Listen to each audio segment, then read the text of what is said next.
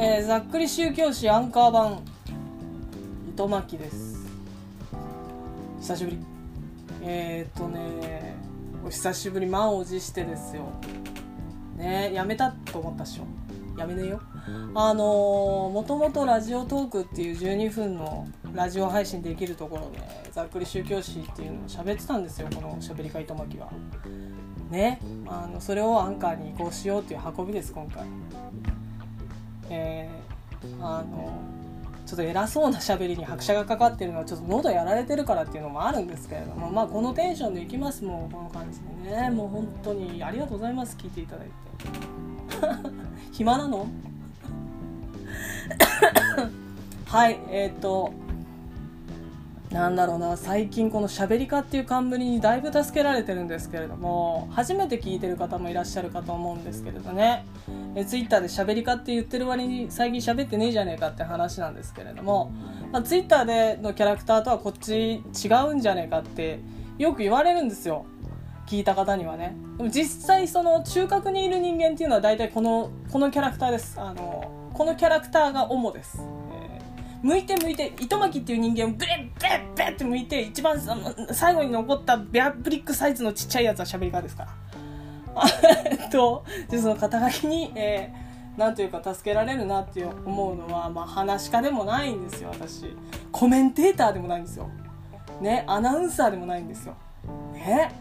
あの適当なことを喋り続ける人間なので宗教史だってそんなもんだと思っていいわけです。しかもざっくりってつけてるからね。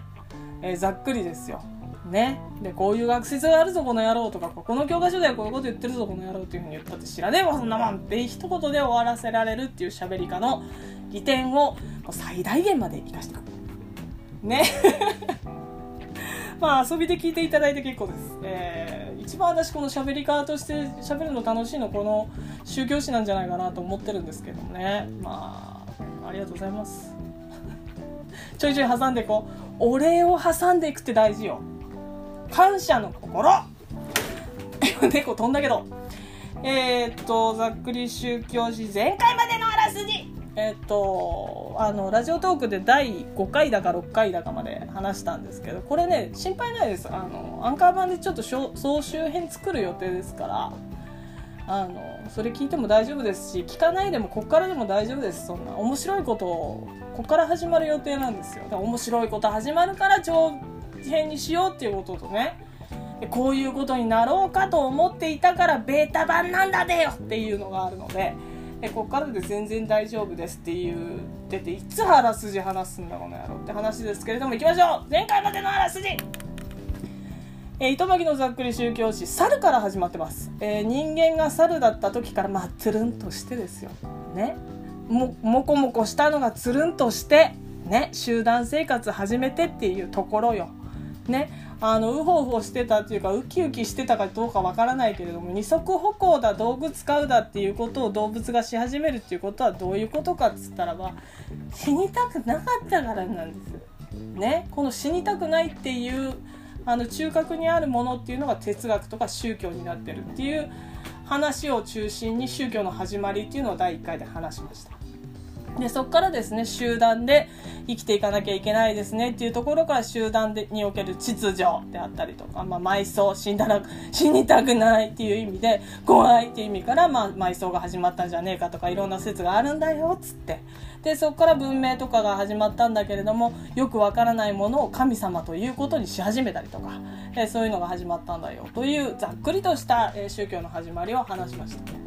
で、えー、まあえー、直前ではですねポコポコと神様生まれましたよとこういうことにしましょうよっていうことで神様生まれ始めてですね、えー、まあ、えー、狩猟民族から、え定住生活を始める折にですねあのまあその政治とかいろんなことが始まりのですよ、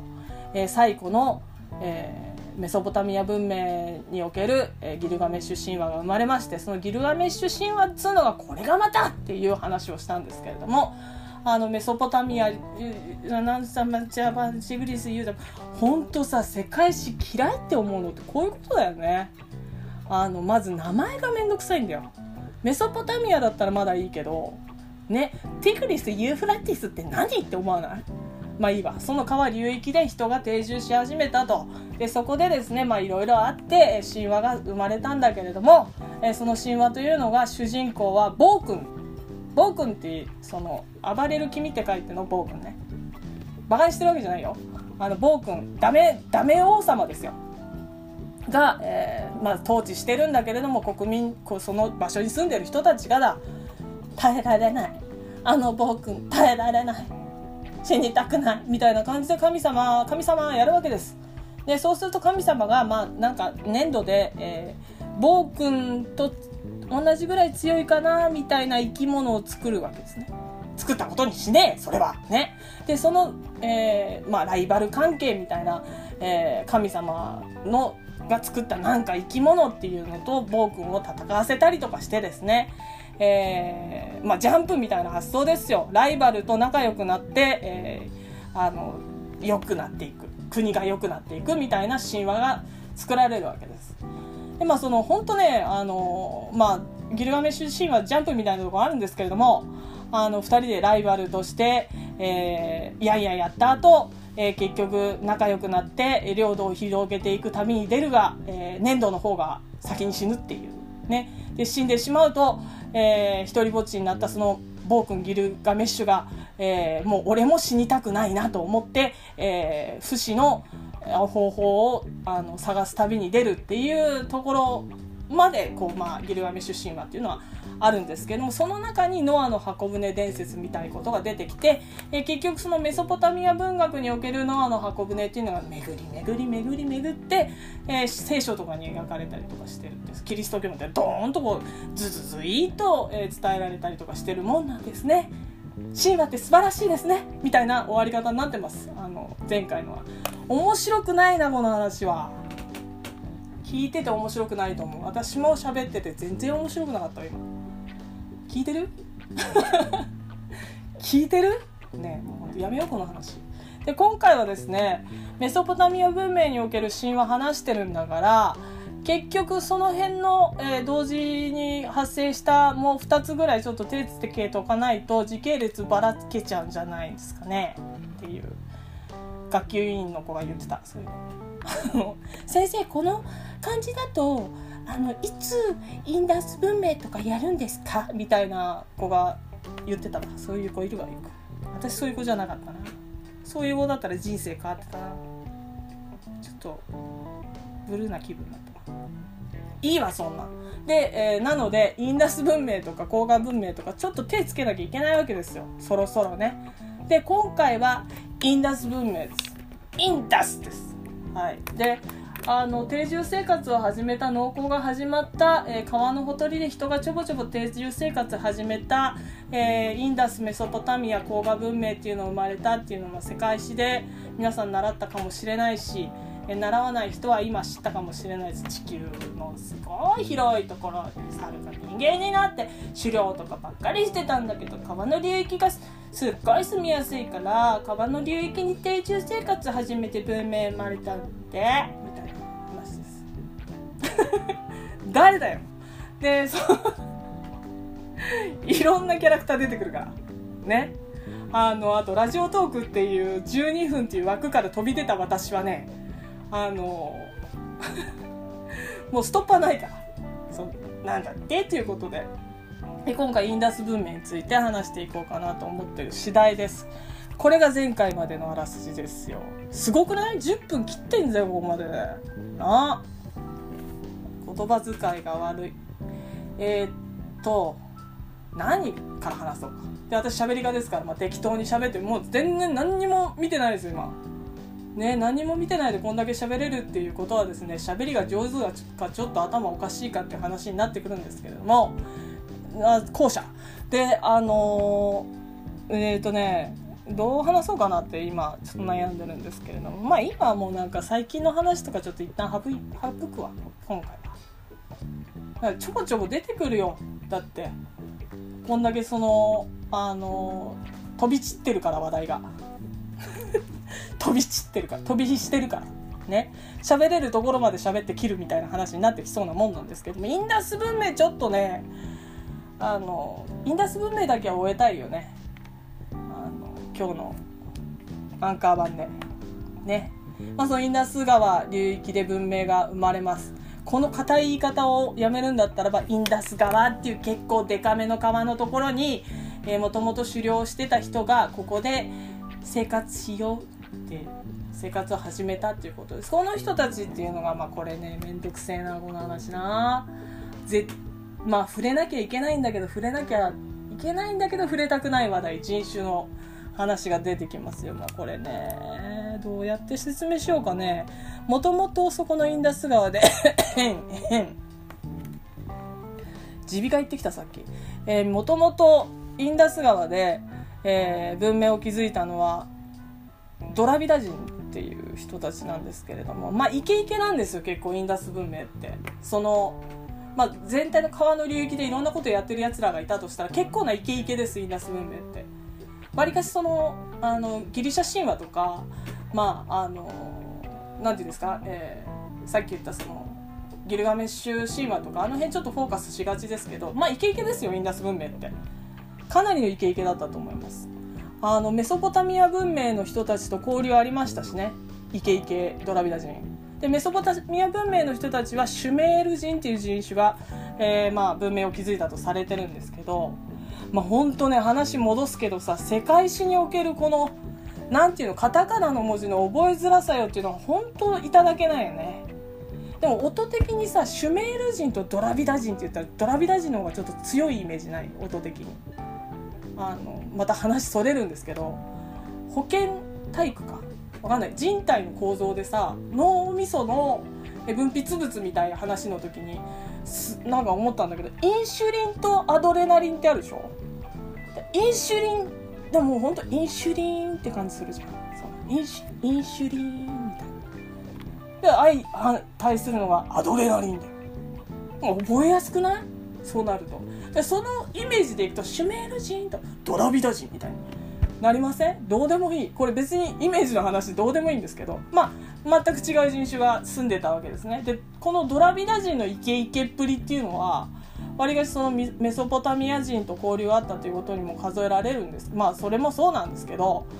えー、結構ね広い領域でね貿易しようとしたりとかしてるんですよドラビダ人。うん、であのただねこのドラビダ人があのあんまそのなんていうの？表に出てこないっていうのはちょっと理由いろいろあるんだけどその理由の一つに、えー、インダス文明っていうものがですねまあ今そこのそのイケイケだった土地っていうのはもう砂漠なんです。砂漠ナウなんですよ。で文献とかはねうまく残ってなかったりとかするわけですよね。でえドラビダ人にもえー、言語があってドラビダ語っていうのを喋っててあのドラビダ語で何か書き残してるんですけど読めてない。いまだに読めてない。だからその何があったかっていうことはちょっとねあの分かんないんですよ。実際のところ。分かってることもあるよそりゃ。でも分かんないことが多いっていう。でドラビダ人のイケイケっぷりっていうのはさっき言ったそのメソポタミア文明とのその交流っぷりもそうですけどえー、遺跡が結構発見されてるんですよ。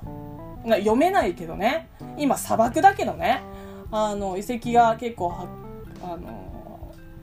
後々ね発見されてるわけで。まあよくできた遺跡だわこれはよくできた文明だわっていうような遺跡が発見されてるわけです。しかもでかいみたいな。うん、であの世界史の授業とか中学時代ねあの眠たいながら聞いたことある人はさっき言ったあのインシュリンとアドレナリンみたいな話で日本人特にそうなのかもしれないけどあの日本語がちょっと噛んでるような感じの違和感ある言葉っていうのはやっぱ頭残りやすくないですか？あのもう変女だるんです中学時代に、えー、教科書太字だったその言語は皆さん覚えやすかったんじゃないかなと思うんですけどもう変女だろっていう遺跡はあれインダス文明にあった遺跡の名前です。まあでかいんですよ、ね、でそこから汲み取るに、まあ、水路とかしっかりしていたし、えー、あと墓ね。あのー、すごい整列された墓でわりかしそのドラビダ人のその性格を示してるかなと思うのはえー、そもそもこの当時の墓ってその王族とかの墓がすげえでかかったりとかするんですけどこのドラビダ人の墓っていうのはねあんま格差ないんですよ。格差なく B と並んだような墓が発掘されたりとかしてるわけですね。でまあ綺麗なものっていうか整頓されたものがいっぱい見つかっているっていうことはどっちかっていうと職人気質が多かったんじゃないかなっていうような人間が、えー、インダス文明っていうのを築いてたんじゃないかと思われるわけです。うん、まあそうだってさ定住生活始めるって言ってさねあのまあもともと狩猟してたとしてもですよここで住んでいくって言ったらその技術面っていうのがねやっぱり一番大事になってくるはずなんですよ。だって この間なんだっけな読んだ本に書いてあったけれどもあのまあ、特にその今でこそその洪水とかね飢饉とかねあのニュースでしてあ大変だな程度でしたけれどもこの当時の洪水飢饉って言ったらものすごい人が死ぬわけですからね、あのインダス川なんでもう氾濫とかよく起きてたわけですよ、えー、そういうところでですね技術面を持っている人、えー、職人さんたちっていうのはやっぱりその重宝されたはずっていうことがありまして、えー、信仰ということも一応はあったんですけれどもこの技術面のあのなんていうんですかイケイケ感っていうのはその、えドラビダ人のやっぱ個性なんじゃないかなと私は勝手に思ってるところがあります。でも私が喋ってるのは宗教史ですからね。言っとくけど。この話宗教史の話ですか？らじゃあそこの宗教ってどうだったのって話になってくるわけなんですけども。読めないんだ。本当ドラビダ人の文献って本当まだ読めないんだ。でじゃあそのあのじゃあ重要な宗教ってどの辺で出てくるのって話になるわけですけれども。まあその宗教というものに関してはふんわりしてたと思いねえです。そこへですねえー、また人種の話になってくるわけですけども。アーリア人っていうふうに呼ばれる人たちが入ってくるわけです。でただその、えー、教科書的に言うと侵攻とか侵入してきたとかいうふうに言われてるんですけどまあインダス川領域でのその文明というのが大洪水とか、えー、いろいろ砂漠化していく森林伐採で砂漠化していくとかそういうことによってですねそもそも衰退してたんですよ自然災害のおかげでインダス文明って。そこへですねアーリア人が入ってきてるわけですから結局その「どけ!」じゃないですねちょすちょ住んでいい？みたいな。あの状況的にはね。シュシュシュシュシュあ住んでいい。みたいな感じですよ。でここでちょっと強みだったのはアーリア人っていうのはジプシーだったのでほぼほぼジプシー気質だったのでいろんなとこ移動してきてるわけですよ生活の知恵でいけばあの職人気質の知恵じゃなくて自然と共に生きていくっていう知恵だけはすごい大きかったんですでアーリア人がどんだけえ動いてきたかっていうと、まあ、コーカサス地方というところから峠越えてでインダス川来てますから。集団でね。まあそりゃあねその自然災害に対して定住生活にこだわらない人間であればそれは強いですよ。でその人たちがちょっと住まわしてって来ましたよ。でちょっと住まわしてって来て、えー、まあなんかなんかあのエロいことがあったりとか 梅を広げようになったわけで、えー、まあ根血とか生まれていくわけです。で梅を広げようしていくわけです。でその砂漠化したところから、えー、アーリア人がちょいちょい移動しながら、えー、ガンジス川のほとりまで、えー、領土広げていくわけですね。あの文明として。でこの時にあの、まあ、領土を広げていく上でもポコポコ神様っていうのはそのこの間の話じゃないけれども、えー、生まれていくわけです。ここの神様こういうことにしておこうよ。こういうことにしておこうよ。こういうことにしておこうよですよ。ね。もともとのその、えドラビダ人が信仰していた神様もありきですけども。あのこういうことにしていこうよ。こういうことにしていこうよになります。でここでちょっと面白いなと思うのはそのさっき言ったアーリア人っていうのが、まあ、ジプシー気質ですから。ね。そもそもなんかサバイバーなんですよ生き方が。ね。でだからこそそのノウハウっていうものに関しても、まあ、領土広げるノウハウっていうことに関してもまあよく知ってるわ。まあよく知ってるわ。ね。でそういうよく知っているものっていうのを神様がから聞きましたっていうことにしてるわけですね。大体。こう言ってました。みたいな感じです。なのでその神様から聞いたこういうノウハウっていうことで結構皆さん助かってくるわけですよ。でところがそのまあ面白くない人たちもいるわな、えー、面白くないというか、えー、一緒に住めない人たちも出てきますよそりゃ。ドラビダ人の中には。でその一緒に住めないドラビダ人っていうのは南の、えーと、インドの方に南下していくわけです。でうまくやろうよってなった人たちのお話になってくるわけですけれどもこの人たちの信仰はもともとアーリア人が、えー、まあ神様からこういうふうに聞いたんだけどこういうふうにするといいらしいよとかそういうことで成り立ってるわけですから当然知恵を持っているアーリア人の人たちっていうのは重宝されるようになります。これはですね神の声を聞く人たちということで一番最上級の階級になるわけですね。バラモンと呼ばれる人たちの元祖がこの辺です。えー、このバラモンという人たちがやってたことっていうのはいや要は生活の知恵ですよ。よう知っとるわなっていう話です。でそのアリア人の中でもバラモンっていう人たちはよう知ってるわなの人たちですから。でところがですね彼らっていうのはほぼほぼえー、喋って伝えるです。書かない。あの口伝口伝って言われてるやつですね。昔話昔々みたいな話です。ばあちゃんの知恵袋みたいな。ね大体口伝です。で記さないんですよ。でだからこそというのもあるんですけれども、えー、この当時はですね全ての職業まあ全てだろうな世襲制です。ここのうちの子はこうここのうちの子はこうです。であのー、まあそれに関して言えば、えー、そのドラビダ人の職人気質っていうのもわりかし当てはまるんですけれどもまあカチッとねなるわけですけれどもアーリア人のその階級におけること、え職業も全部世襲制になっているのでこの祭祀っていう呼ばれるというかその祭祀祭祀祭り事ですね。あのなんていうかその宗教に関することっていうのも全部口伝公伝だったわけですね。それだけじゃないです。法律とか全部口伝です。全部口伝。子供に生まれたらそういうの全部そのあの喋りから喋り絵で伝えていかなきゃいけないっていうことなんですよ。ところがですねこの喋りから喋りへ伝えていく文化っていうのはですねかなり大変なんですよね本来は。なんでかというと、えー、まあ、今ちょっと自覚ある方は自覚あると思うんですけれどもえー、喋って伝えることと文字で伝えることの差っていうのはめちゃくちゃあるわけですよ。ね、でその、えー、バラモン階級の人たちっていうのは全て口伝なんですけれどもあの口伝の時にですね何が難しいかって、えー、こういう状況の時にはこういう風な高低差つけて喋りなさいとか。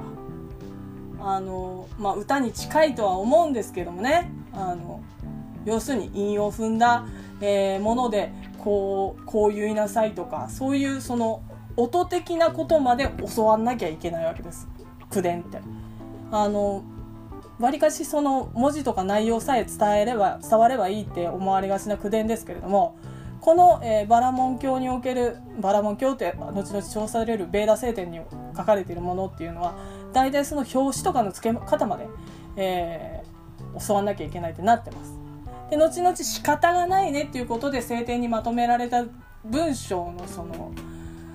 量が恐ろしい量なんですけれどもその中にはこういう表紙をつけなさいねっていう表紙をつけたり音程をこうしなさいねっていう